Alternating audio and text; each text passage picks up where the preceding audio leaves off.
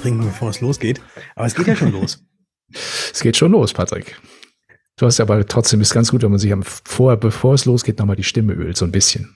Ja, ja, und da ist auch eine Cola, ist da sehr, sehr gut. Beziehungsweise ja. ich habe ich hab ein Cola, Cola gemixt mit ähm, einer Fanta. Und das heißt ja dann Spezi.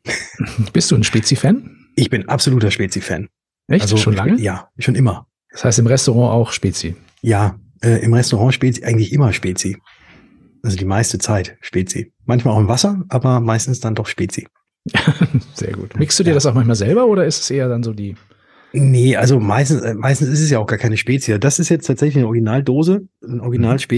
Und das, das Lustige ist ja, das wissen ja die wenigsten, dass Spezi ja von Paulana übernommen wurde. Oh, und deswegen ja, steht auf dieser Dose auch Paulana drauf, aber es ist kein Bier, es ist tatsächlich äh, die Spezi mit, mit ohne Alkohol. Das heißt, das ist die Original-Spezi, die dann jetzt in der Paulana, aber das ist gar nicht weit weg von hier übrigens, die Paulana Brauerei. Hier Luftlinie ja. würde ich sagen, na, vier Kilometer von mhm. mir, jetzt hier aktuell in München. Ja. Äh, riecht man dann auch manchmal bei euch den Hopfen? nee, das ist, liegt, glaube ich, nicht in der Windrichtung. Das ist auch noch ein bisschen zu weit weg dafür. Aber es ist ein ziemlich großes Gelände. Man fährt da auf der Autobahn, wenn man da fährt, fährt man dran vorbei. Aber gut, das ist ja heute gar nicht unser Thema. Nee, stimmt. Äh, und deswegen äh, erstmal herzlich willkommen zurück zu Wir zusammen, eurem Lieblingspodcast. Weißt du eigentlich, wann wir die letzte Ausgabe, weil wir zwei die letzte Ausgabe gemacht haben? Äh, ich würde sagen, Ende 2021, die Weihnachtsausgabe wird es gewesen sein. Das war genau die Weihnachtsausgabe, genau. Das heißt, wir haben fast schon wieder Weihnachten und jetzt machen wir weiter. Mhm, ja, wir haben eine etwas längere Winter-Sommerpause eingelegt. So kann man das sagen. Das stimmt, das stimmt. Weil wir uns nämlich so ein paar Gedanken darüber gemacht haben, wie wir denn das Ganze weiterführen. Ursprünglich war ja wir zusammen der Podcast, den wir gestartet haben, als gerade die Corona-Pandemie so richtig aufgeebbt ist da haben wir gesagt, wir machen das Ganze täglich, um euch immer mit den neuesten Meldungen zu versorgen. Dann wurde das Ganze wöchentlich. Mhm. Und jetzt haben wir uns überlegt, dieses Format kann man es so weiterführen wie bisher? Und wir sind zu dem Entschluss gekommen, ja, man muss es unbedingt weiterführen als Podcast, aber vielleicht jetzt so ein bisschen umstrukturiert. Was haben wir denn jetzt Neues vor? Also wir haben uns äh, Gedanken gemacht über den Titel Wir zusammen. Früher haben wir ja das sozusagen war es ein Digitalformat, also wir sind dann digital zusammengekommen. Mittlerweile kommen glücklicherweise die Menschen ja wieder physisch zusammen. Und aufgrund dieser, aufgrund dieser Entwicklung, die ja für alle erfreulich ist, haben wir uns gedacht, Mensch, dann begleiten wir doch einfach äh, Veranstaltungen aus der Branche, für die Branche, in der Branche und schauen uns dort um und sprechen dort mit Leuten und fangen so ein bisschen den Spirit von Veranstaltungen ein und schauen auch so ein bisschen hinter die Kulissen. Und das ist die Idee für den neuen Wir zusammen. Und was bietet sich da besser an, als das im Oktober, Anfang November 2022 zu machen? Denn in Dortmund war ja ein bisschen was los vor, vor gut einer Woche. Das ist wohl wahr. Und zwar war ja die DKM. BD 928 nach Dortmund Hauptbahnhof. Ja, also bei mir war es äh, eine etwas anstrengende Anf Anfahrt, muss, ich sagen. Wir hatten da so ein, äh, so, so, so ein ICE erwischt in Hamburg, der ähm, dann sich überlegt hatte, dass er so mitten in den Elbmarschen, also so ganz kurz hinter Harburg, für zweieinhalb Stunden einfach stehen blieb, weil vor ihm ein Güterzug liegen geblieben war und hinter ihm ein Güterzug fast aufgefahren war. Also eingekeilt zwischen zwei Güterzügen, zweieinhalb Stunden. Die, ähm, ja, die Ansagen waren, waren teilweise sehr, sehr lustig. Und ich hatte aber das große Glück, dass ich mit meinem lieben alten Weggefährten Peter Ehlers mit, äh, mit in diesen Zug eingestiegen bin wir ein bisschen was zu bequatschen hatten. Also insoweit war das gar nicht so schlimm. Und ich war auch noch rechtzeitig beim, beim Warm-up. Wie war es bei dir? Ich bin mit dem Auto gefahren und war durch die ganzen Baustellen jetzt ja zwar ein bisschen langsamer, als wenn keine Baustellen da gewesen wären, aber ich stand Gott sei Dank nicht zweieinhalb Stunden irgendwo zwischen zwei Güterzügen. Äh, ich stand nur hin und wieder mal kurz im Stau, aber das macht ja nichts. Ich hatte Podcast mit dabei, ähm, so dass ich diese Zeit auch gut überbrücken konnte, aber ich war allein im Auto und konnte mich eben nicht mit anderen Personen austauschen. Wir waren aber auf der DKM natürlich auch unterwegs im Auftrag oder sagen wir im Sinne dieses Podcasts, haben mit einigen äh, spannenden äh, Kolleginnen und Kollegen aus der Branche gesprochen. Da kommt dann nachher natürlich auch noch einiges. Äh, aber wie hast du denn die DKM erlebt? Letztes Jahr war es ja ein bisschen die reduzierte Form, davor zwei Jahre lang Corona-bedingt nur digital. Und jetzt das erste Mal wieder so ein bisschen äh, das alte DKM-Feeling. Äh, wie hast du es erlebt? Also das alte DKM-Feeling war definitiv wieder gegeben und es war auch definitiv wieder da und es hat eine Menge, Menge Spaß gemacht. Ich hatte ja auch die äh, große Freude, auch so ein paar Entscheider-Talks zu moderieren und durfte da mich quasi auch dann noch aktiv mit einbringen. Das war auch wieder toll und ja, durch, durch die Gänge gehen mit, mit ganz vielen Maklerkolleginnen und Kollegen und äh, mal an den Ständen Halt machen und dann da den einen oder anderen Maklerbetreuer, auch Vorstand, wieder mal zu treffen und sich persönlich auszutauschen. Das war, das war super und natürlich auch die Abendveranstaltungen und da hatte die DKM ja richtig was aufgefahren. Eben, ich habe es ja vorhin schon erwähnt gehabt, 25 Jahre und sie haben in den Hallen, und man glaubt es kaum, eine Kirmes aufgebaut gehabt. Wie schon beim 20-jährigen Jubiläum, damals haben wir das ja auch schon erlebt. Ich glaube, fand es war eine richtig tolle Geschichte. Und ja, großer Glückwunsch erstmal und äh, herzlichen Glückwunsch an das groß, großartige Team von der BBG, die da doch wieder was Tolles auf die Beine gestellt haben, finde ich. Und äh, wenn man so ein bisschen im Vorfeld haben wir viele so ein bisschen rumgeunkt, ne? Ich weiß nicht, ob du das auch so erlebt hast, ja, oh, und da kommen nicht so viele Leute und das wird ja nichts und was weiß ich, aber das hat sich glücklicherweise überhaupt nicht bewahrheitet. Ich fand, das war gut besucht. Ähm, ich glaube, es waren insgesamt Teilnehmer so knapp 14.000. Mhm. Steht, glaube ich, auf der Website. Und was Aussteller betrifft, waren es, glaube ich, 25 Prozent weniger als, als zuvor, was ich finde für die erste Veranstaltung nach Corona durchaus respektabel finde. Also ich würde sagen, sind, die Zeichen stehen gut für 2023. Auf jeden Fall. Und ich werde definitiv auch wieder mit dabei sein. Und da können wir ja auch mal vielleicht schon mal so ein bisschen mutmaßen, was denn da dann im Jahr 2023 denn dann da so ganz vorne auf der oben auf der Fahne steht, ja. weil dieses Jahr habe ich so ein bisschen die Wahrnehmung gehabt, aber da fragen wir gleich jemanden, der sich richtig damit auskennt, mhm. dass sehr sehr viel auf Grün gemacht wurde, also sehr sehr viel auf Nachhaltigkeit gemacht wurde. Und da hören wir doch einfach mal kurz rein. Ich hatte nämlich den Finanzmensch Markus Eisenhut da kurz vom Mikro. Stimmt, also ich habe sehr viele Stände von Versicherer gesehen, die sehr nachhaltig, sehr grün auftreten meisten steckt leider nicht so viel dahinter. Ähm, aber wir haben halt dieses Jahr einen Nachhaltigkeitskongress mit der Mehrwert ähm, veranstalten dürfen. Das war sehr toll.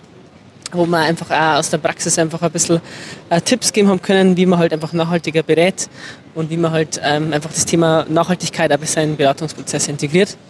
Und es war trotzdem schön auch für die Gesellschaften, dass sie halt das Thema Nachhaltigkeit nicht nur am Stand leben, sondern halt auch wirklich dann auch in der Praxis.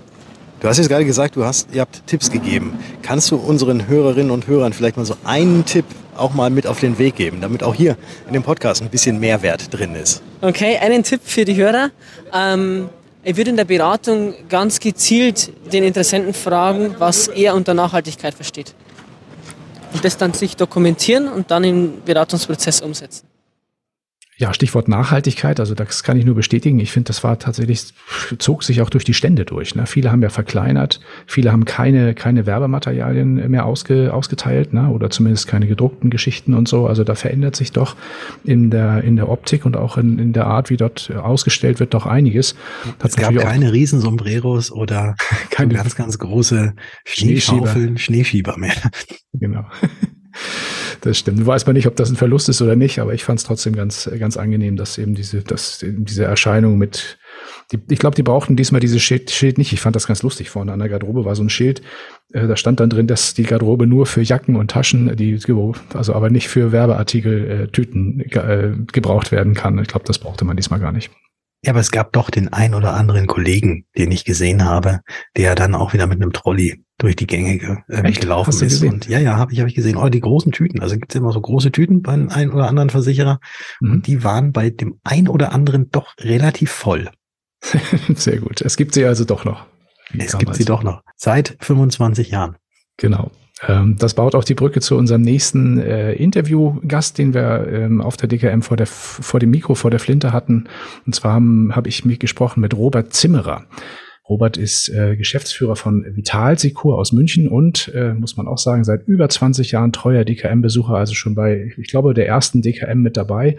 Und ihn habe ich natürlich so ein bisschen ähm, in der Zeit zurückschauen lassen. Herr Zimmerer, wie, die wievielte DKM ist das aktuell bei Ihnen? Wissen Sie es schon genau oder können Sie es äh, also vielleicht gar nicht sagen? Genau kann, ganz genau kann ich es Ihnen nicht sagen, aber es dürften über 20 sein. Also Wahnsinn. Ich habe hab hier ja so ein, so ein schönes äh, Schildchen. Äh, ab 10 hat man heute die BWG gesagt, äh, kriegt man so ein Sternchen auf dem Ausweis, aber ich kriege schon Doppelstern. Das ist ein Doppelstern, so ein bisschen wie beim Fußball, ne? Ja, genau. Sehr gut, sehr gut. Genau. Können Sie sich noch an die allererste DKM erinnern? Äh, ich kann mich an die erste DKM noch erinnern, äh, die äh, in ganz kleiner Art und Weise, also das waren noch ganz kleine Formalstände und das hat sich ja in gigantische Stände ausgeweitet in den letzten Jahren und jetzt wieder etwas reduziert. Und ich habe auch so ein bisschen das Feedback jetzt von meinen Gesprächspartnern, dass das eher wieder positiv wahrgenommen wird, dass die Werbeartikelschlacht nicht mehr so extrem ist. Das hat sich deutlich wieder zum Besseren gewendet. Also ich kenne auch die Schneeschaufeln, die also durch die Gänge getragen werden und die Trolleys, die äh, äh, verteilt wurden aus Pappe, über die die Leute dann gestolpert sind in den Messegängen. Es gab auch angeblich Verletzte, ja. Nicht nur beim, beim äh, Warm-up oder dann an den, an den DKM-Nights. Also ich muss ganz ehrlich sagen, das ist für mich äh, nach wie vor, bin ja doch noch ein bisschen der analoge Typ aus meinem Alter raus gesehen, äh, aber digital hochaffin und die Mischung macht's und das ist das Schöne. Jetzt haben wir ja alle so zwei, jetzt, eigentlich drei Jahre Corona hinter uns. Letztes Jahr gab es eine reduzierte DKM, da waren Sie sicherlich auch dabei. Wie haben Sie jetzt diesen, sagen wir mal, diese erste so ein bisschen altes DKM-Feeling kommt ja schon wieder auf, finden Sie nicht? Ja, also ähm, ich, ich sehe es ja immer, für mich ist der Einstieg das, das Warm-up. Und das Warm-up, das, das, das, hat für mich, äh, sage ich mal, zu zwei Drittel so den Aspekt äh, Klassentreffen. Ja, das äh, ist einfach toll, weil man Leute wieder sieht, die man teilweise Jahre nicht mehr gesehen hat. Jetzt nicht nur wegen Corona, sondern auch äh, mit denen man Ausbildungen gemacht hat oder mit denen man also sich vor 20 Jahren schon irgendwo beim Versicherer als Mitarbeiter begegnet ist. Oder äh, ich habe äh, ja, ein paar tausend Teil äh, Seminarteilnehmer inzwischen äh, die letzten 20 Jahre eingesammelt. Mich reden Leute an, ah, Zimmerer und war ich ja mal auf einem Seminar. Also das ist, das hat wirklich was mit, mit Klassentreffen zu tun, wo man sich halt mal auf ganz informeller Ebene eben dann mal wieder äh, begegnet. Das ist sehr, sehr schön. Wunderbar. Das heißt, äh, nächstes Jahr 26 DKM, da sehen wir uns wahrscheinlich und hoffentlich wieder zum Klassentreffen Nummer 26. Ich habe gestern schon die Flüge gebucht und das Hotel reserviert. Perfekt, freue ich mich drauf. Alles klar, so machen wir das. Ja, also ich glaube, dass es bestimmt angenehm wird und äh, wir haben ja auch, ich, ich siehst, nochmal, äh, ich will da jetzt nicht mit meinem Alter kokettieren, aber wir haben ja auch äh, die schöne Situation, dass wir hier auch äh, inzwischen zwei Vertriebsgenerationen mindestens äh, auch auf, auf einer Plattform dann haben, äh, in der man sich in den Gängen begegnet. Und das ist auch ein schöner Übergang, gerade auch beim äh, Übergang von Entscheidern, ja, die in den, bei den Produktgebern was zu sagen haben, dass man also praktisch noch den bisherigen und den Nachfolger, wo also ein Staffelstab übergeben wurde, äh, das, das ist ganz angenehm, weil man dann halt auch gleich im Gespräch bleibt. Und das passiert halt so auf einer Messe wesentlich äh, agiler und, und, und äh, konsistenter, als das jetzt bei einem Telefonkontakt oder bei einem Vorkontakt äh, dann, äh, dann möglich ist. Sehr gut, dann wünsche ich noch viel, viel Spaß am zweiten, äh, letzten Messetag und dann bis spätestens nächstes Jahr wieder hier in Dortmund. Danke, wir haben ja Dr. Densky, freut mich. Aber nicht nur langjährige Besucher der DKM waren da, sondern es waren auch Neulinge da. Unter anderem Kai Buczynski, bekannt als der Finanzkopf, und auch Jungmakler Award Finalist. Und wie weit er im Jungmakler Award gekommen ist, da reden wir gleich drüber. Aber jetzt lassen wir ihn erstmal zu Wort kommen. So, ich habe gerade erfahren, deine allererste DKM, wie sind deine Eindrücke? So ist es, allererste DKM, man hat schon oft davon gehört, aber jetzt natürlich dieses Jahr mit Jungmakler Award, da muss man natürlich, aber ich muss sagen, es ist mega nice, also schon abgefahren, was sich die Leute so einfallen lassen, die ganzen Versicherer. Und ja, ich meine, in welcher Branche hast du das, dass du einfach eine ganze Kirmes in der Halle hast und Co. Also das ist schon wild, was äh, hier gemacht wird, aber sehr, sehr cool, vor allem, dass man auch mal den persönlichen Kontakt hat, insbesondere jetzt nach Corona. Ich arbeite zum Beispiel ausschließlich im Homeoffice und da ist es umso schöner, mal ein paar Gesichter zu haben und so. Und das, äh, ja, ist eine coole Sache. Das wird mit Sicherheit nicht die letzte DKM gewesen sein. Sehr gut. Was waren so inhaltlich oder auch vom Erlebnis her deine, deine Highlights? Mm, also für mich natürlich sind die Highlights, die Leute, auch die Jungmakler nochmal zu treffen, weil wir hatten ja schon das Finale in Nürnberg, wo wir uns schon kennengelernt haben. Und hier ist einfach auch nochmal cool mit den Leuten, insbesondere mit denen man gut kann, nochmal äh, zu essen, gestern Party gemacht zu haben. Und ich habe ja auch so ein paar Versicherer, mit denen ich zusammenarbeite, da einfach vorbeizuschauen und die Leute live zu treffen, weil sonst hast halt mal ein Telefonat und Co., bisschen Smalltalk, aber mal so wirklich sich auszutauschen, das ist da schwierig drin. Deswegen. Und natürlich, nachher 1545 ist ja die, das Finale ist mein absolutes Jahreshighlight, wo ich jetzt schon drauf gefiebert habe. Das wird nochmal sehr, sehr spannend. Absolut. Du bist ja, hast ja, bist ja definitiv im Finale und deswegen natürlich auch hier. Ähm, hast du schon, bist ein bisschen aufgeregt schon? Ich bin super aufgeregt, ja, ich bin super aufgeregt. Also ich bin auch selbstbewusst, weil ich sagen kann, ich habe 100% gegeben, sowohl beim Video als auch beim Finale. Deswegen, egal welcher Platz es wird, ich kann mir nicht vorwerfen, ich hätte nicht 100% gegeben. Aber Selbstbewusstsein ist da, also ich würde auf jeden Fall mal aufs Treppchen tippen, aber ähm, es sind so viele gute Leute dabei, wo man ja auch gar nicht die Konzepte genau kennt, weil wir hatten halt unsere Präsentation, aber ich weiß nicht, welche Zahlen hat er, wie macht er das genau oder sie und deswegen, es bleibt super, super spannend, also wirklich, ich sitze auf glühenden Kohlen Kohlen. Sehr gut, dann drücke ich jetzt nochmal die Daumen. Die Leute, die das hier anhören, die können natürlich schon sehen, wer sozusagen gewonnen hat. Aber jetzt nochmal Daumen gedrückt dafür. Viel Spaß noch auf der, weiter auf der, auf der Messe und alles Liebe für dich. Dankeschön. Ja, aber als ich mit ihm gesprochen habe, da wusste er natürlich noch gar nicht, wo er dann am Ende auf dem Treppchen oder nicht landen würde im Finale der, des Jungmakler Awards. Aber du hast äh, ja auch das Finale mit begleitet, Patrick, und auch so ein bisschen dort vor Ort äh, einiges einfangen können. Und dann werden wir jetzt, also viele wissen ja schon, wie die Platzierungen waren, aber auch der Kai hat dort, äh, glaube ich, ein ganz, ganz gutes Ergebnis erzielt. Ja, wie er in dem Interview ja schon gesagt hat, er hat 100 Prozent gegeben und er erwartet schon, dass er auf dem Treppchen landet und er ist tatsächlich auf dem Treppchen gelandet. Und zwar hat Kai Buczynski den dritten Platz gemacht, eben für seine Marke der Finanzkop. Hm. Und auf dem zweiten Platz war Andreas Reiter von der Ovelus GmbH. Und bevor wir jetzt auf Platz eins kommen, noch ganz kurz, es wird ja auch jedes Jahr ein Sonderpreis für die Baufinanzierung ausgeschrieben. Richtig, richtig. Und diesen Sonderpreis, den bekam Kai Senfleben. Genau, auch ein alter Bekannter aus dem Jungmakler Award war, glaube ich, auch im letzten Jahr schon mal mit dabei. Richtig. Also es lohnt sich auch, wenn man beim ersten Mal nicht auf dem Treppchen steht, äh, vielleicht noch ein zweites Mal mitzumachen, weil vielleicht schafft man es dann. Oder kriegt eben mal wieder den Sonderpreis für die Baufinanzierung. Das geht ja auch. Oder ein drittes Mal sogar. Ich glaube, es gibt auch schon welche, die sogar schon dreimal mitgemacht haben. Ich bin ja. nicht ganz sicher, aber ich bin ja. der Meinung, ich äh, wüsste sogar, sogar glaube ich, wer. Aber Platz eins. Wer war denn Platz eins? Platz eins war äh, Robin Lerch und zwar von Grenzenlos sicher. Und es freut mich besonders, äh, weil der Robin sich nämlich spezialisiert hat auf digitale Nomaden. Und das ist ja auch so ein bisschen meine Zielgruppe. Mhm. Aber ich muss wirklich unumwunden zugeben, der Robin, der macht das viel, viel besser und hat da ein richtig, richtig tolles Konzept und deswegen auch zu Recht den ersten Platz gewonnen. Und ich bin direkt nach der Preisverleihung als er noch relativ aufgeregt war und noch gar nicht wirklich wusste, wo er, wo er gerade ist, weil es einen Freudenjubel gab äh, von allen Teilnehmenden, aber auch natürlich aus dem, von dem ganzen Publikum. Und da habe ich ihn mal kurz vor die Flinte gekriegt, allerdings nur ganz kurz, äh, aber hört selbst mal rein. Wir gratulieren Robin Lerch mit seinem Unternehmen Grenzenlos sicher zum ersten Platz. Herzlichen Glückwunsch. Ich kann es eigentlich nicht glauben. Ich zitter am ganzen Körper. Aber wirklich, ähm, muss sagen, ich konnte es gar nicht einschätzen. Es waren nur geile Konzepte dabei. Ähm, und ich freue mich total, dass es geklappt hat. Und ja, aber wirklich, äh, ja, ich kann es noch nicht so richtig fassen, glaube ich. okay, alles klar. Dann lassen wir dich jetzt ja, mal. Herzlicher Glückwunsch geht dann raus an äh, Robin Lerch von Grenzenlos sicher für den ersten Platz, aber natürlich auch an alle anderen Top-Platzierten, natürlich auch an alle Teilnehmer beim Jungmakler Award. Das ist ja immer so, dass eigentlich sind alle, die da beim Finale mit dabei sind, definitiv Gewinner. Und ich finde, das ist auch immer eine ganz coole Stimmung. Das war diesmal ja auch wieder der Fall. Kommen wir nun zu einer neuen Rubrik, die es so noch gar nicht gab. Und zwar gucken wir uns ja immer mal die Social Medias an. Und auf Social Media haben wir einen Beitrag gefunden, der noch vor der DKM gepostet wurde. Und zwar von Thorulf Müller. DKM 2022. Meine 18. DKM. Unfassbar.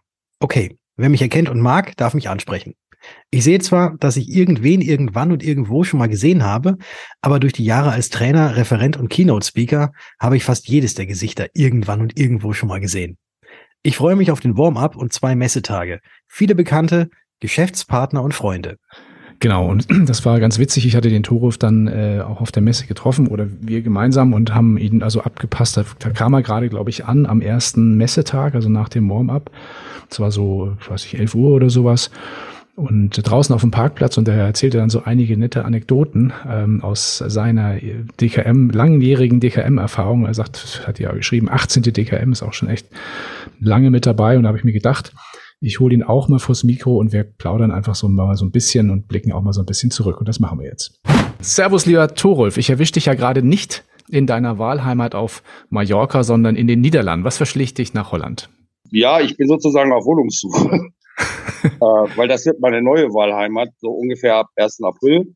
Oh, okay. Ich bin schon mal mich so ein bisschen am Orientieren. Ich habe ab 1. April in den Niederlanden ein, ja, nebenbei, also neben dem, was ich normalerweise mache, Versicherungsberatung, ein kleines Projekt. Ah. Und da ich jetzt nicht ständig hin und her fliegen wollte Mhm.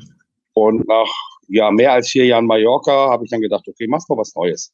Ich bin da cool. ja so eher jemand, der, der eher häufiger mal seinen äh, Lebensmittelpunkt verändert. Ja, wobei, also Mallorca ist ja schön warm, Holland ja nicht ganz so. Wo, wo, wo, wo bist du da ganz genau? Also jetzt in Zandvoort, Mhm. äh, die Ecke wird's auch werden, also Zandvoort Richtung Leiden, äh, Den Haag, Mhm. weil ähm, ja, ich muss ja irgendwo dann auch nachher dann zum Projekt hin und wieder mal erscheinen. Ja. Und da möchte ich dann erst durch die, die ganzen Niederlanden wandern. Außerdem ist es ja sehr schön. Aber wegen dem Wetter, also ich bin in Friesland geboren. Ja, okay. Und als Friese sage ich jetzt mal, wenn ich hier an den Strand komme, das ist Nordsee, Mhm. das fühlt sich an, als wenn ich dahin zurückkomme, wo ich mal geschlüpft bin. Sehr, sehr schön. Wo, wo ist das da genau in Friesland? In der Ostfriesland? Nähe oder? von Jever. Ah ja, Nee, nee, in, Ostfriesland. der, in der Nähe von Jever. Also richtig, richtiges, echtes Friesland. Sehr, sehr schön. Coole Ecke. Ja, ähm, wir haben uns ja auf der DKM auch äh, getroffen und du hattest dich ja auf, der, auf, auf LinkedIn auch schon mal geoutet und kurz geschrieben, es wäre deine 18. Messe in Dortmund gewesen. Kannst du dich eigentlich noch an die erste DKM er- erinnern, die du besucht hast und was war vielleicht damals anders? Da kann ich mich sehr genau dran erinnern. Das war 2002. Mhm. Ich war gerade bei der DKV, Deutsche Krankenversicherung, ausgeschieden als Mitarbeiter nach vielen, vielen Jahren. Ja. Und ja, habe dann überlegt, was mache ich jetzt die nächsten zwei Jahre, weil ich war zwei Jahre sozusagen für das, was ich vorher bei der DKV gemacht habe, gesperrt. Mhm. Das konnte ich dann erst später wieder aufnehmen. Und hatte mich dann ja sozusagen gesagt, okay, dann machst du mal zwei Jahre Versicherungsmakler. Ja. Und äh, ich hatte kurz vor Ende meiner Tätigkeit bei der DKV das erste Mal Kontakt gehabt mit Carsten Möller, damals äh, Inhaber von Maxpol oder einer der Mhm. Inhaber von Maxpol. Mhm. Und äh, dadurch hatte ich eben auch mitbekommen, dass es diese Deckungskonzeptmesse gibt aus den Gesprächen, die wir damals geführt haben. Mhm. Und dann habe ich gesagt, da fahre ich hin und gucke mich um. Und Okay. das war 2002 im Oktober die erste DKM, die ich besucht habe. 18, weil zwei sind ausgefallen. Also die beiden Online-DKM, die, die Mhm. sind für mich, obwohl ich online teilgenommen habe, nicht, nicht stattgefunden. Mhm. Und einmal war ich krank. Und Mhm. dann komme ich genau auf 18. Okay. Was war anders? Ähm, 2002, ja, es war alles kleiner und gemütlicher. Die Stände waren kleiner, ähm, ähm, die Kommunikation war wesentlich persönlicher, es waren viel weniger Leute da, es war lange nicht so groß. Mhm. Das ist dann in den Jahren immer größer und mächtiger geworden. Das war ja teilweise äh, gigantisch, was die Versicherer dann da an Ständen aufgebaut haben. Ja, ja. Das hat mich auch zum Schluss, muss ich sagen, manchmal etwas befremdet. Mhm. Es war auch, wenn man die Zeit vor der Corona nimmt, ähm, also äh, äh, sagen wir mal so 2018 die Messe, das war so voll, das war schon unerträglich. Man konnte sich kaum noch bewegen. Ja. Und jetzt muss ich ganz ehrlich sagen, mh, jetzt die Messe hat mir deutlich besser wieder gefallen, Mhm. weil dieses gigantische in Teilen schon wieder zurückgebaut wurde, Mhm. äh, weil viel mehr so kleine Stände, viel Kommunikationsmöglichkeiten gegeben waren und, und weil es auch leerer war. Also lange nicht so überlaufen. Ja, ja. Nee, es geht da vielleicht tatsächlich wieder einen anderen Weg. Ich kann mich, glaube ich, bin zwar bei mir war es, glaube ich, die 13. DKM und als ich so in die Branche kam, und das war damals witzigerweise auch über Carsten Möller damals, ähm, kam, da, da war das ja schon riesig, ne? Da gab es ja auch diese ewig langen äh, Partys abends noch mit, äh, mit, mit Freigetränken bis morgens um vier und so. Ich weiß nicht, ob du dich noch erinnerst. Das war noch eine ganz andere Zeit. Ja, da bist du am ersten Messetag über den Messe gegangen und dann hatten die- die Standbesatzung immer noch Restalkohol. Da kann ich mich Ja, sehr ja. gut dran erinnern. Du, ich auch, ich auch. Auf jeden Fall. Paar Also die Warm-up mache ich auch weiterhin mit, weil es ist schön, Mhm. einfach am Tag vorher anreisen, abends äh, äh, Leute treffen, schon mal Ja. ähm, ins Gespräch kommen. Äh, die, die, diese Messe-Party, also diese, diese Messe-Nacht mit Gala-Dinner und so, da war ich früher oft eingeladen durch Versicherer oder, oder eben durch Vertriebe. Mhm. Da gehe ich eigentlich nicht mehr hin, weil es ist nicht meins. Mhm. Da verbringe ich dann lieber einen schönen Abend äh, mit bekannten Kollegen, Freunden irgendwo in, einer, in einem netten Restaurant oder in einer netten Kneipe in Dortmund. Genau, das machen wir auch so. Ich glaube, das machen auch mittlerweile viele, viele so. Ein kleiner Seitenblick. Du hast mir, wir haben uns ja kurz äh, vor der Messe, also auf dem, auf, auf dem, äh, auf, auf dem Gelände da vor, vor, vor dem Haupteingang getroffen. Du hast mir so kurz erzählt, ähm, du wohnst ja schon quasi traditionell so unweit des Messegeländes in einem ganz kleinen Familienhotel und bist da im Grunde äh, für die ganz die Tage der Messe auch für die nächsten Jahre festgebucht. Wie kam es dazu? Also ganz klein ist das Haus nicht. Das ist das Hotel Dres. Hm? Das Hotel Dres gehört der Familie Riepe. Die haben um Dortmund herum mehrere Hotels, auch Seminarhotels, auch sehr, sehr gute. Also auch dieses Hotel Dres, hat Seminarräume, finden regelmäßig Seminare statt. Mhm. Äh, ich bin da das erste Mal reingerutscht im Dezember 2004. Und zwar eingebucht für der Kontinentale Krankenversicherung. Ich hatte mhm. damals Termine in Dortmund bei der Kontinentale Krankenversicherung und die haben mich in dieses Hotel Dres gebracht. Das, was mir einfach gefallen hat oder was mir grundsätzlich auch eben an, an dieser Art von Hotel gefällt, es sind inhabergeführte Hotels, ähm, wo das, das merkst du.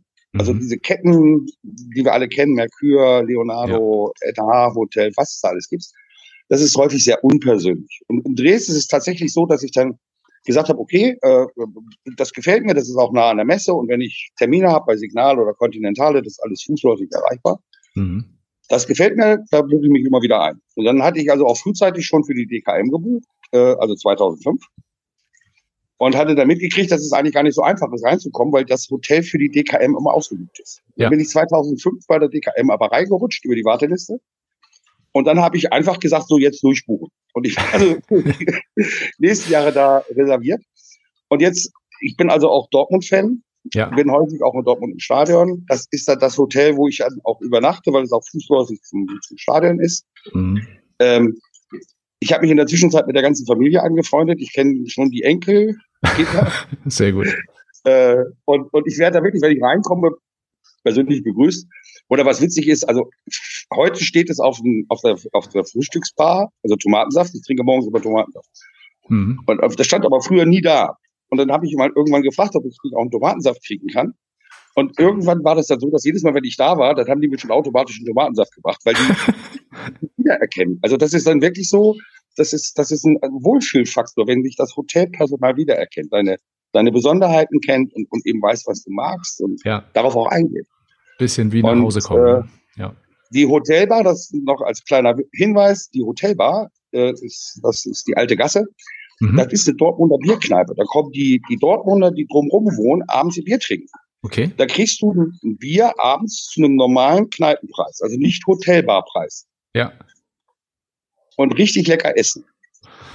Das hört sich sehr verlockend ich bin an, auch leider. mit meiner Familie oft. Ja. Also wir fahren jetzt demnächst wieder hin, da ist ein Tisch reserviert. Wir kriegen eine Gans, das ist da auch äh, eine Spezialität, Gänsebraten. Super. Dann werden wir da Gans essen, dann werden wir da übernachten, dann werden wir in Dortmund über den Weihnachtsmarkt gehen, weil mhm. der Dortmunder Weihnachtsmarkt ist schon sehr groß und auch sehr schön, sehr attraktiv. Und ja, es ist wirklich zu so einer Art Stammhotel geworden, wo ich viel, viel Zeit verbringe und auch eben nicht nur zur DKM, sondern auch privat und persönlich einfach immer Sehr wieder cool. zu Sehr cool. Und du gehörst offensichtlich zu den wenigen Menschen, die, die, die morgens tatsächlich einen Tomatensaft trinken, wenn sie nicht im Flugzeug sitzen. Das ja, aber Flugzeug trinke ich auch Tomatensaft. Also ich glaube, ich trinke ungefähr die Hälfte der gesamten Tomatensaft. ich wirklich jeden Morgen Tomatensaft trinke. Das ist, äh, ja, ist also. Perfekt. Ich mag sie, ich liebe Tomatensaft. Werfen wir doch mal einen kleinen Blick auf die Branche an sich. Ähm, in den zurückliegenden Jahren, ich meine, das, da erzähle ich dir auch nichts Neues, warst ja auch an vielen Dingen auch beteiligt in der, in der Vergangenheit, äh, da Dinge zu verändern, hat sich ja auch sehr viel verändert. Und wenn man heute über die DKM läuft, du hast es auch schon kurz erwähnt, dann sieht man auch ganz deutlich, dass sich da so ein bisschen was tut. Was meinst du? Ist aktuell aus deiner Sicht die Branche auf einem, auf einem guten Weg? Äh, also ich würde es gern einschränken auf meinen Themenbereich Biometrie. Mhm und äh, über Sachen nicht so viel reden, weil das ist, also das kann ich schwer einschätzen. Ich habe da zwar ein Gefühl und eine Meinung, aber aber das ist jetzt keine so qualifizierte Meinung, die mhm. wirklich auch fundiert ist. Wenn ich es in KV und in, in BU sehe, dann muss ich ganz ehrlich sagen, die Produkte machen mich schwindelig. Ähm, das ist das ist alles too much. Also ich mache mhm. mal ein paar Beispiele. Es ist jetzt, wenn ich mir Krankheitskostenvollversicherung in der PKV anschaue, ja. dann sehe ich eigentlich kaum noch Differenzierungsmöglichkeiten. Ich sehe kaum noch Unterschiede. Die Produkte sind fast alle identisch. Das sind nur noch Kleinigkeiten, in denen sie sich unterscheiden. Mhm. Ähm, und, und da ist unheimlich viel drumherum gebaut, was kein Mensch braucht. Also äh, da sind in der Zwischenzeit Leistungen drin, wo ich mich frage, hallo, was soll das? Warum muss eine Auslandsreiseimpfung bezahlt werden? Wenn ich mir eine Reise in ein Land leisten kann, mhm. für das eine Impfung, eine Reiseimpfung empfohlen ist, dann kann ich die Impfung eigentlich auch selber bezahlen. Mhm. Und, und, und warum muss alles außerhalb von Selbstbehalten? Und warum alle Tarife ohne Wartezeiten? Und dann diese ganzen Umdeckertarife. Also wenn ich dann zum Beispiel bei Zusatzversicherung sehe, dass jetzt ganz verstärkt Tarife angeboten wird, wo dann gesagt wird, eine Vorversicherung in einer anderen Zusatzversicherung rechnen wir auf die Jahreshöchstsätze an. Ja. Also auf die Dauer der Jahreshöchstsätze. Das ist so ganz klar, was da passiert, es soll umgedeckt werden. Und die Leichen der Umdeckung, die landen ja dann bei mir. Mhm. Weil die Leichen der Umdeckung sind die, die dann eben einen Rücktritt, eine Anfechtung oder sich eine Kündigung anschauen. Ja. Okay, ich will mich jetzt nicht beschweren. Ich bin ja dankbar, dass ich genug zu tun habe. Aber äh, ich werde ja auch ein bisschen älter und vielleicht will ich auch mal ein bisschen, bisschen, bisschen weniger arbeiten. Und dann, äh, aber grundsätzlich stellt sich schon die Frage, was, was, was treibt sich da im Markt oder auch in der Berufsunfähigkeit. Mhm. Äh, die Produkte sind, also auf der einen Seite die Preispolitik verstehe ich nicht mehr. Ja. Also für Akademiker wird es immer billiger, billiger, billiger, billiger. Mhm. Jetzt äh, Swiss Life hat, glaube ich, für 800 Berufe, habe ich das richtig gelesen, Acht, oder waren es 80? 80 oder 800 Berufe, die, die, die Beiträge nochmal wieder gesenkt. Mhm. Wo ich mich dann frage, wo, wo wollen die noch hin? Und wie geht das eigentlich? Haben die früher etwa bewusst absichtlich zu viel Geld genommen? ja. das, das Leistungsangebot, das ist mir einfach too much. Also es wäre schön, wenn wir einen, einen Grundschutz hätten und man kann bestimmte Sachen zukaufen. Mhm. Ähm, also ich wäre eher ein Freund von einem Grundschutz, der wirklich auch sehr, sehr hochwertig ist. Ja. Und dann kann man sich so besondere Sachen eben einfach dazu kaufen und sagen, das kaufe ich mir dazu für drei Euro, das kaufe ich mir dazu für vier Euro. Also ich würde mir schon da ein bisschen mehr wünschen. Und das große Thema, das mich treibt und wo ich jetzt auch kurzfristig mit an die Öffentlichkeit gehen werde, Mhm. das ist das Thema Krankentagegeld. Also unter uns, die meisten Krankentagegeldtarife kannst du einem Menschen nicht mehr anbieten. Da hat die PKV auch seit Jahren geschlafen. Ich habe eigentlich gedacht, die kommen mal selber drauf. Nö, Mhm. kommen die nicht. Äh, die muss man wirklich anscheinend ein bisschen übertreiben, vor sich hertreiben. Die Tarife sind teilweise so Stand 80er, 90er Jahre mit, mit, mit Leistungsaussagen, die mit dem heutigen Berufsleben kaum noch kompatibel sind. Mhm. Aber da werde ich schriftlich kurzfristig mal äh, zwei, drei Artikel veröffentlichen und Mhm. äh, dann kann man dann meine Gedanken nachlesen und dann werden wir auch damit offensiv äh, an die Versicherer herangehen und anbieten, dass wir äh, entsprechend auch unterstützen Mhm. bei der Entwicklung vielleicht äh, besserer Tagegeldbedingungen, die zeitgemäß sind. Mhm. Halt uns da, da gern mal im Loop. Also wenn wir da unterstützen können, natürlich äh, herzlich Gerne. gerne und dass wir vielleicht auch hier in dem Kanal nochmal noch mal ein Follow-up machen zu diesem sehr Ich speziellen mache Thema. mal ein, ein, ein Beispiel, also nur an dem wird schon klar. Mhm. Ich habe einen Mandanten, der ist äh, als Bankdirektor, also zum Bankdirektor ernannt worden und dann hat er eine Filiale in Baden-Württemberg bekommen. Und als es dann klar war, okay, ich bleib hier, hat er seine Familie nachgeholt. Dann haben die überlegt, wo, wo kaufen wir ein Haus und sind im Elsass fündig geworden. Ja. Dann ist er in den Elsass gezogen, aber jeden Morgen über die Grenze gekommen, in, in die deutsche Filiale, hat also in Deutschland gearbeitet. Mhm. Und er war privat krankenversichert. Und dann ist er krank geworden. Das heißt, erst, erst Wohnsitz dann sozusagen in Frankreich.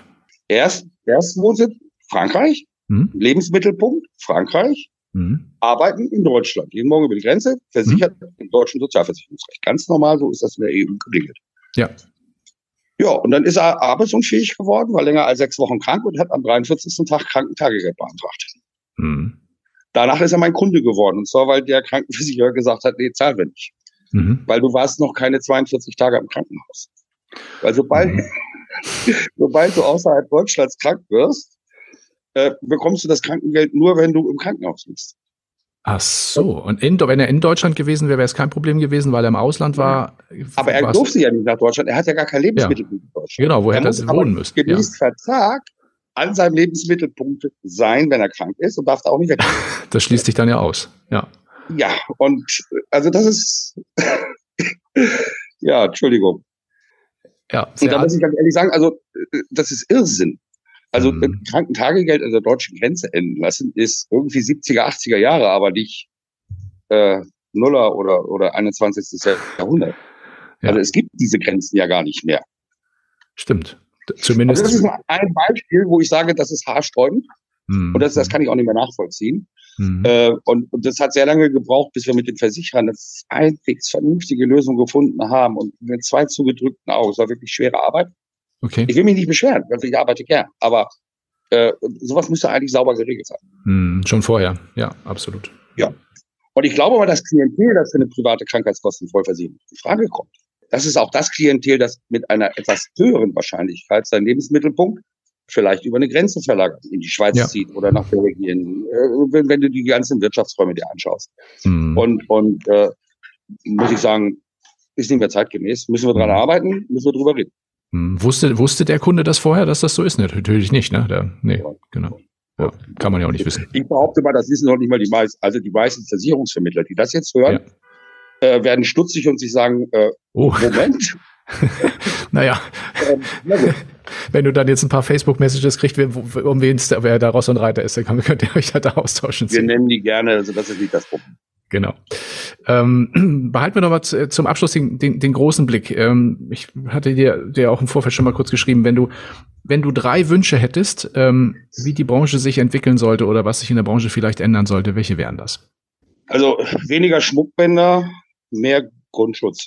Mhm. Und die Schmuckbänder aus den Paketen rausnehmen, weil das, äh, äh, das führt letztendlich auch dazu, dass Kunden das Gefühl haben, sie könnten wirklich jeden Mist abrechnen. Ja. Und, und, und äh, äh die, die Erwartungshaltung der Verbraucher hat äh, sich auch nicht positiv entwickelt, mhm. dadurch, dass sie eben auch genau mit diesen Schmuckbändern andauernd geworben. Ne? Also Rechtsschutz, wir bezahlen auch deine Vorsorgevollmacht.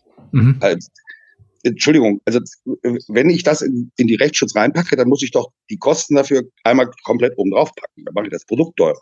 Mhm. Ähm, das kann ich nicht nachvollziehen. Also da habe ich Bauchschmerzen. Mhm. Der zweite Wunsch wäre, Paragraph 1a VVG. Vielleicht sollten Vorstände und leitende Mitarbeiter vieler Versicherer mal 1a VVG lesen und verstehen. Dass da drin steht, du hast im besten Kundeninteresse zu handeln. Also bei Abschluss des Vertrages und auch bei Schadenbearbeitung, und das gilt eben auch für den Versicherer und insbesondere für den Versicherer gegenüber dem Verbraucher.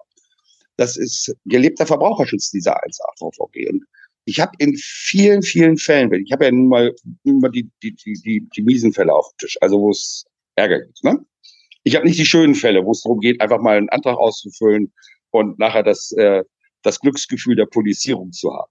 Sondern ich habe eben so die, die hinten rausgefallen sind. Mhm. Oder die, die, die, die Ärger und Stress haben. Und da vermisse ich bei vielen Versicherern manchmal dieses beste Kundeninteresse.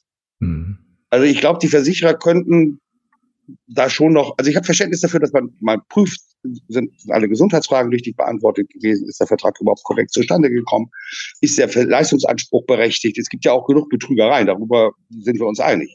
Ja.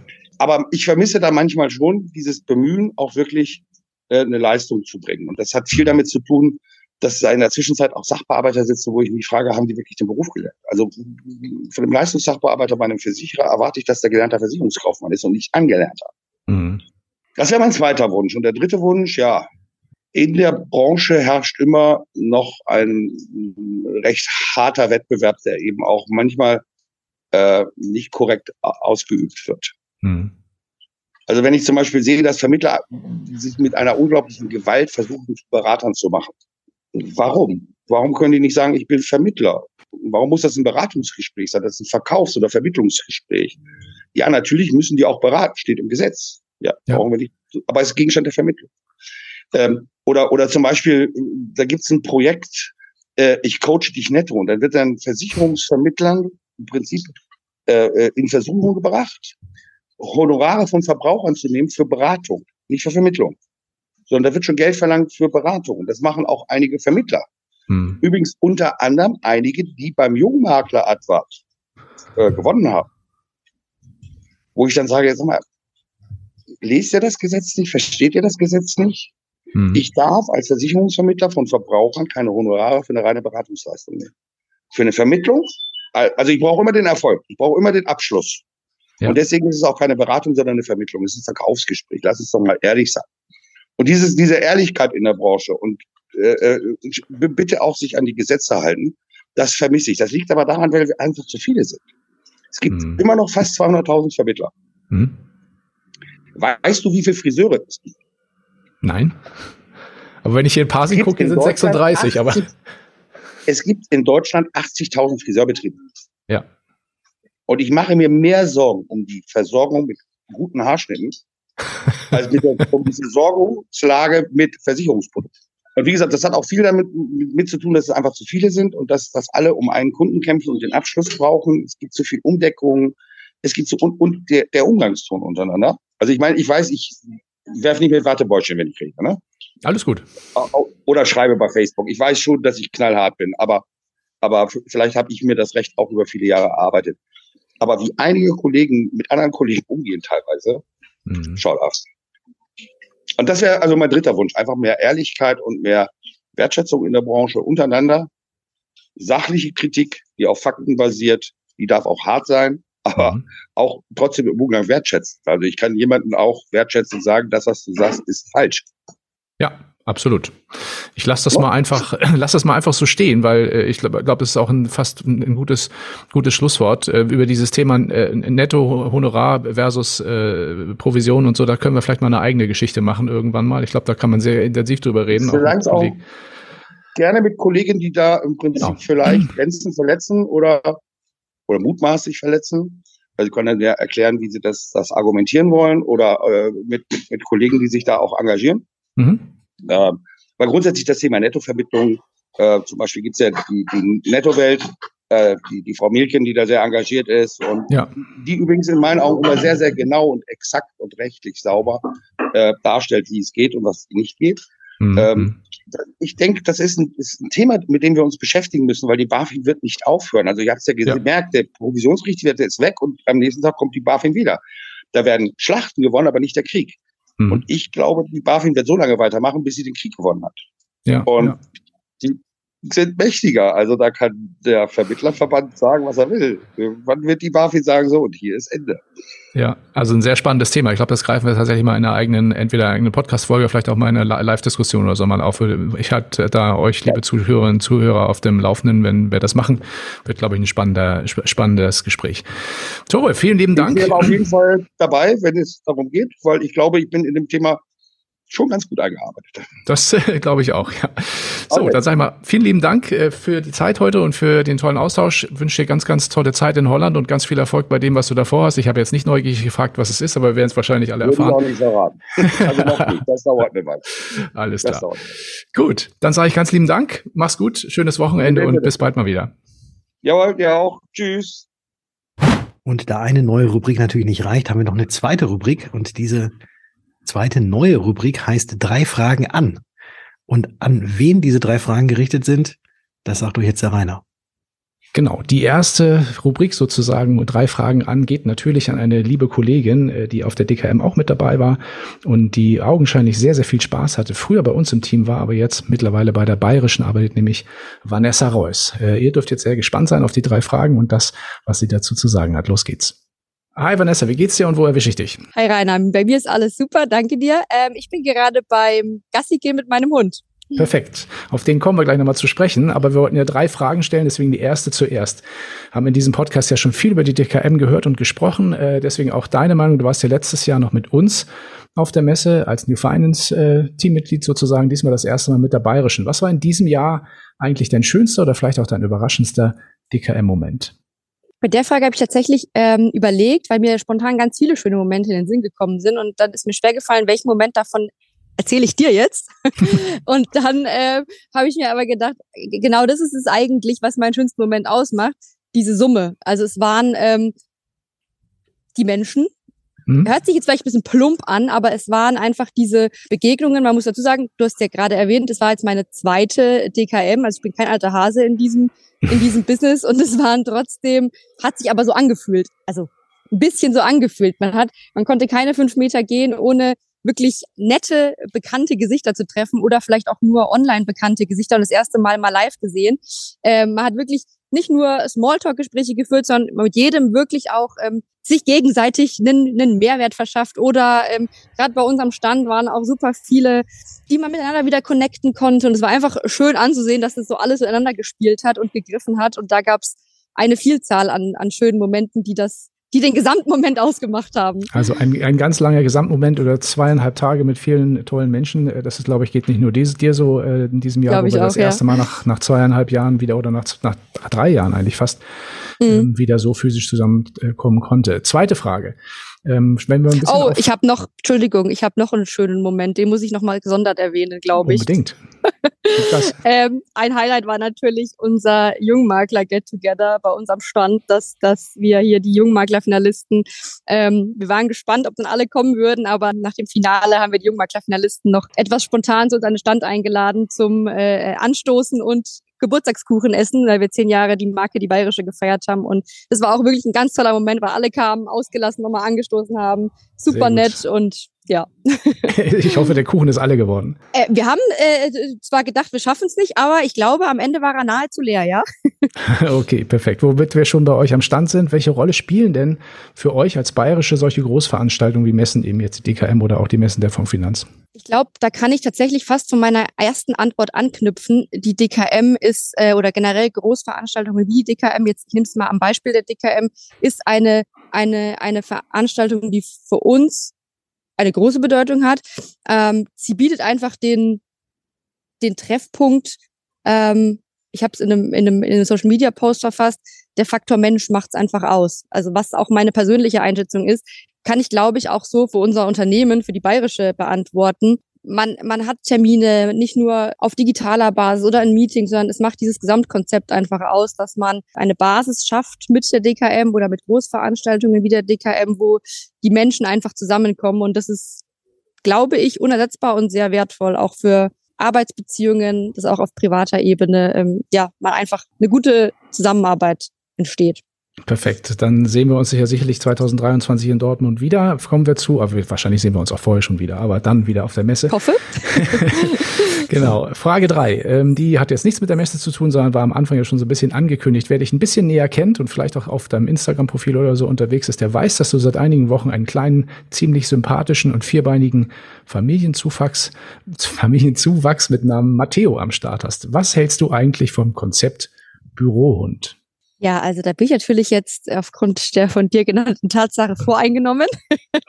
ähm, ich halte sehr viel von diesem Konzept Bürohund.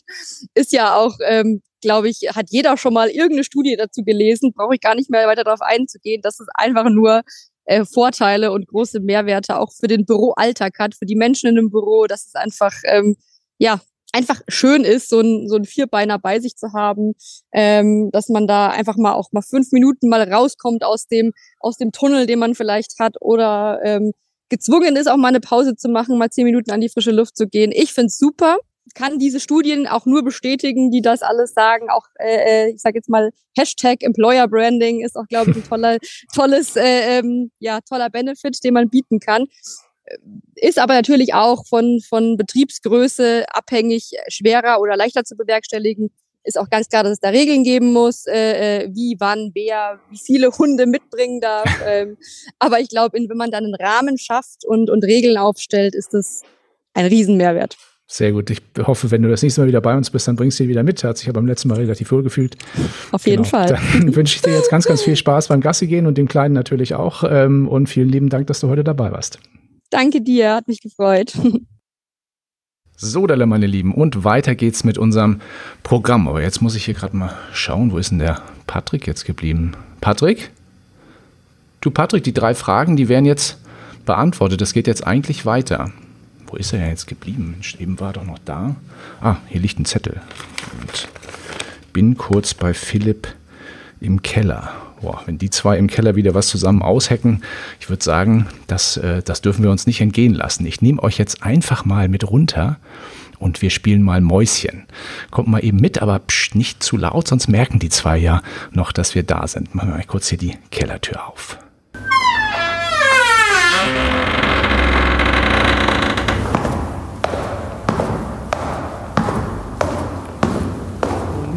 Genau das, was du gerade gesagt hast, hat er gemacht. Also ich, ich hätte es niemals für möglich Wahnsinn. gehalten, aber das ist abgefahren. Das war so. Ja, ich kenne ihn halt einfach zu, zu lange schon, glaube ich. Ja.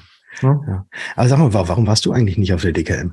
Ich muss arbeiten, Alter, weißt du? Also, na, ich mhm. kann ja nicht einfach ein paar Tage einfach chillen und so Sachen und connecten. Und ich bin ja eher auf der fachlichen Seite unterwegs, deswegen. Uh, weißt das du? darfst du aber jetzt niemand äh, öffentlich hören lassen. Das suggeriert nee, ja quasi, dass ah. der DKM nichts Fachliches ist, aber ich glaube, es war schon sehr, sehr viel Fachliches. Da ist sicher viel Fachliches, aber halt dieses, ähm, äh, also ich, ich bin nicht, ich bin kein Mensch für Menschen. das weiß ich. Deswegen sitzen wir ja, hier genau. unten im Keller. Ja, ganz genau, ganz ja. genau, ganz genau. Und ich bin lieber der, der irgendwie so, so fachliches Zeug kannst du halt auch auf, auf äh, schriftlich rüberbringen oder sowas halt. Da musst du nicht irgendwie dich mit Leuten persönlich treffen halt. Das ist nicht mhm. meins. Ja, na gut, da, da ticken wir halt komplett unterschiedlich. Ja, genau. Also ich hab's echt genossen, mal wieder mit den, mit den ganzen Leuten und Mit den äh, Genossen. war mit den, mit den Genossen und äh, Mhm. mit den äh, anderen Maklerinnen und Maklern, aber natürlich auch mit den Leuten, äh, die an den Ständen waren. Äh, irgendwie, man kennt sich mittlerweile. Und es wird immer wieder kam dieses Wort äh, Klassentreffen oder Familientreffen Mhm. ähm, auf. Ja. Kann ich auch nachvollziehen, verstehe ich auch und finde ich auch cool und so. Und es ist immer wieder mal schön da zu sein. Auf der anderen Seite kann ich dir auch sagen halt, dass ich außerhalb von Kunden hat mich halt keine Sau angerufen oder sonst irgendwas. Und ich habe echt viel geschafft, so an, ähm, also ich habe hauptsächlich jetzt einen Artikel geschrieben und so. Hm. Aber ähm, was halt so zu tun war, hast du halt dann super weggeschafft, weil du nicht irgendwie dann irgendwie einen Anruf bekommen hast von irgendeinem Kollegen, der irgendwas braucht oder sonst irgendwas. Das war, also du hast, du hast es schon gemerkt auch in den sozialen Medien so, da war, also entweder haben sie gerade dann gepostet, wo sie gerade irgendwo am Stand war, aber sonst war dann nichts nichts los. War sehr ruhig alles. Hm, ja. Also fast Ja, wie zwischen weil- den Feiertagen. Stimmt, stimmt. Na gut, weil halt eben alle auf der DKM gewesen sind. ja, genau. Ganz Ja. genau. Ja. Äh, wa- was würdest du dir denn wünschen, was es, was es mal für Stände auf der DKM geben sollte? Ah, ich bin Weil- immer so ein, ich bin ein Fan von, von äh, so übergreifenden Sachen, so dass sich mal alle zusammentun und eine Sache machen, so, weißt du? Hm? Ähm, weil ich, ich, ich, ich verstehe das natürlich, dass jeder Versicherer braucht den, den allerbesten äh, und einfachsten und bequemsten Rechner, so. Hm? Aber tatsächlich ist es für uns Makler eher blöd, wenn, wenn du einen guten Gesellschaftsrechner hast, weil dann musst du halt in jeden einzelnen Gesellschaftsrechner reingehen. Und ich finde es cool zum Beispiel, wenn sowas wie, also Bipro und das ganze Zeug gibt's ja schon, aber wenn es da eine einzige Plattform gäbe, wo du alles gesammelt äh, hast, wo du einsteigst und dann überall anders einsteigen kannst bei den, bei den Gesellschaften sowas. Und da finde ich dann den Stand auch cool immer, also bei Ständen cool, wenn es einen Stand gäbe für alle Neuheiten in der Berufsunfähigkeitsversicherung. Und da sind dann halt alle Vertreter von den Gesellschaften und du kannst dann immer, also Themen, gebündelte Stände. So, fände ich cool. Das, das wäre mal, das wäre mal echt eine coole, coole Sache. Ja, das Problem ist ja auch mit diesen, ähm, mit den Vergleichsrechnern. Die sind ja alle, die sind ja alle gut. Also die Mhm. können ja alle was. Ja, ja. Aber ähm, die können halt immer nur so eher so dieses Allgemeine.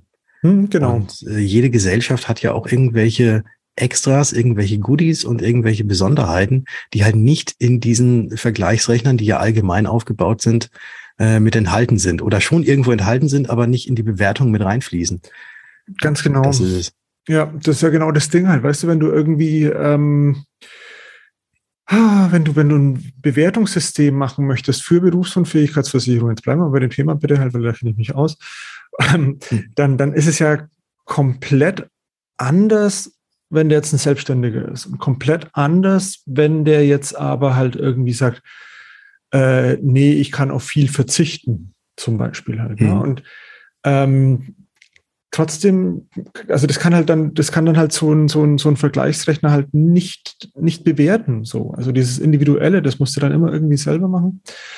Ähm, aber ich, ich, ich, ich träume davon halt so, dass, dass es gehen könnte. Ja. Dass du individuelle Daten ausgibst und dann spuckt Empfehlungen aus.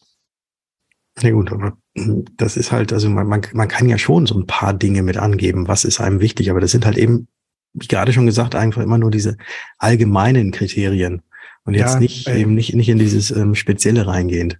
Und das ist auch immer so durchsichtig halt irgendwie. Das macht mich ganz kaputt. Ähm, wenn, das ist halt wie wenn du ähm, halt, äh, welche Disney-Prinzessin bist du? Und dann wird am Anfang nach den Lieblingsfarben gefragt halt und dann weißt du genau, welches Kleid damit gemeint ist. Und so ist da auch halt so, äh, wie wichtig ist es dir, finanzielle Unterstützung zu bekommen, wenn du wieder ins Berufsleben eintrittst? Und Das ist halt aber halt Da wird Frage. jeder sagen, ja, es ist mir wichtig. Ja, und das ist auch, es ist halt keine Frage, die jemand sich in seinem Leben schon mal gestellt hat. Und deswegen ist es alles so, da, da sollte es eher so äh, gehen, halt, äh, was bedeutet Geld für dich oder wie wichtig ist die Gesundheit, so dass du dann sagen kannst, ah geil, okay, da sind dann Reha-Maßnahmen wichtiger, da ist berufliche Integration wichtig. Also dass es im Hintergrund übersetzt wird, aber halt auf einer Ebene von den ähm, Endverbrauchern. ja, danke. Danke. Bitte, bitte, bitte. Ich habe gar nicht gemeint, aber das war jetzt schlauer als das, was ich sagen wollte. Nein, du wolltest Kunden sagen, vermutlich. Nein, nein, ich wollte irgend, ach, ich weiß gar nicht mehr, was ich sag, ich weiß nicht mehr, was ich gesagt habe. Aber ähm, nee, die, die Individualisierung, das, das ist eben das, das Problem. Und ich glaube auch, aber ich, ich weiß nicht, ich weiß nicht, wie du das siehst, aber vielleicht ähnlich oder auch gar nicht, ist es so, dass diese ähm, Vergleichsrechner, die ja von ganz, ganz vielen unserer Kolleginnen und Kollegen eingesetzt werden, ähm, dass dort natürlich immer nur dann die Gesellschaften oben landen, die auch wirklich in ihrem kompletten Portfolio alles das drin haben, mhm. äh, was, was vorne, vorne angeklickt wird und eben nicht dieses individuelle, äh, dass es einem Kunden diese eine oder andere vielleicht gar nicht wichtig ist, gar nicht mit auf dem Schirm haben. Und genau. ähm, deswegen ist vermutlich auch so sein wird, dass jetzt alle neuen Tarife, die irgendwie auf den Markt kommen, dass die sich wahrscheinlich jetzt nicht ähm, an dem orientieren, was denn die Kunden, also vielleicht schon, was die, was die Kunden wollen oder was sie denken, was die Kunden wollen, weil das Ganze ja in die Vergleichsrechner reingehauen wird. Also diese, ähm, dieses, wir machen mal was komplett Neues, wir machen mal was mhm. komplett anderes äh, das hat möglicherweise nicht die großen Chancen, weil die allermeisten halt eben mit diesen Vergleichern arbeiten und diese tollen Innovationen halt dort gar nicht irgendwie, ähm, ja, irgendwie Rolle spielen. Ja, das ist traurig und wahr. Ähm, also tatsächlich ist es so in der Produktentwicklung, da schaust du erstmal, okay, welche Punkte musst du erfüllen, damit du bei allen Vergleichern alle Punkte erfüllt hast. Mhm. Und daneben kannst du noch Sachen machen, aber wenn die dann Geld kosten, dann halt lieber nicht, wenn sie halt nicht in einem Vergleicher bewertet werden. Mhm. Ja? Also wieso sollte ich da Geld investieren, wenn es die meisten Vermittler dann ihnen... So, also für mich scheint das so, als wenn die beiden gleich durch sind mit ihrem kleinen Kellerplausch. Ich finde, das hat sich schon gelohnt, dass wir da so ein bisschen gelauscht haben. Ich würde jetzt mal sagen, ich mache kurz mal das Mikro aus und schleiche mich ja mal schnell wieder nach oben ins Studio und dann hören wir uns gleich wieder. Bis dahin.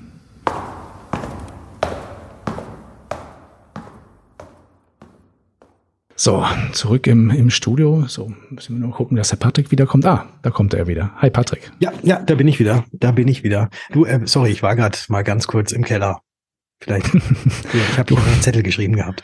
Ja, ich habe es äh, zu spät gesehen. Ich wollte schon mal runterschauen, aber habe mir gedacht, ich will euch auch nicht stören. Äh, insoweit, ähm, ja, freu, schön, dass du wieder da bist. Ja, ich, ich freue mich auch. Und eine Rubrik fehlt noch. Fehlt noch. Äh, aber diese, diese Rubrik konnte man nicht einfach unter den Tisch fallen lassen oder nicht mehr da haben, weil das ist dein persönliches Köchelverzeichnis oder deine persönliche Musikschatzkiste, wie auch immer man das nennen möchte. Rainer, zum Ende des Podcasts gab es bisher immer Musik und wird es auch weiterhin geben. Und ich bin mal sehr gespannt, was du jetzt heute herausgesucht hast. Ähm, ich glaube, vielleicht ja mal nichts schwedisch-rockiges, oder? Nein, doch? das stimmt. Ein bisschen was Rockiges schon, aber vielleicht wollen wir das auch so ein bisschen verändern in der Zukunft. Wir ja nicht immer nur meinen Musikgeschmack hier, äh, sagen wir mal, zum, zum, äh, zum, zum Motto machen, sondern eben auch so ein bisschen mal ein bisschen auch über meinen Tellerrand rausschauen. Nichtsdestotrotz habe ich hier eine Band rausgesucht, die auch vom Titel her oder von dem, was sie dort vorträgt, ziemlich gut zu unserem, unserem Format und dem, was wir hier machen wollen, passt. Ähm, ihr hört jetzt gleich Nickelback mit When We Stand Together. Ich glaube, das ist ein ziemlich cooler Titel. Ein oder andere wird ihn wahrscheinlich kennen von euch. Wünsche ich euch viel Spaß dabei. Ja, und äh, ich hoffe, euch hat die erste Folge nach so langer Pause unseres, unseres Podcasts wieder gefallen. Und insoweit freue ich mich natürlich auch, wenn ihr beim nächsten Mal wieder mit dabei seid, wenn es dann wieder heißt, wir zusammen.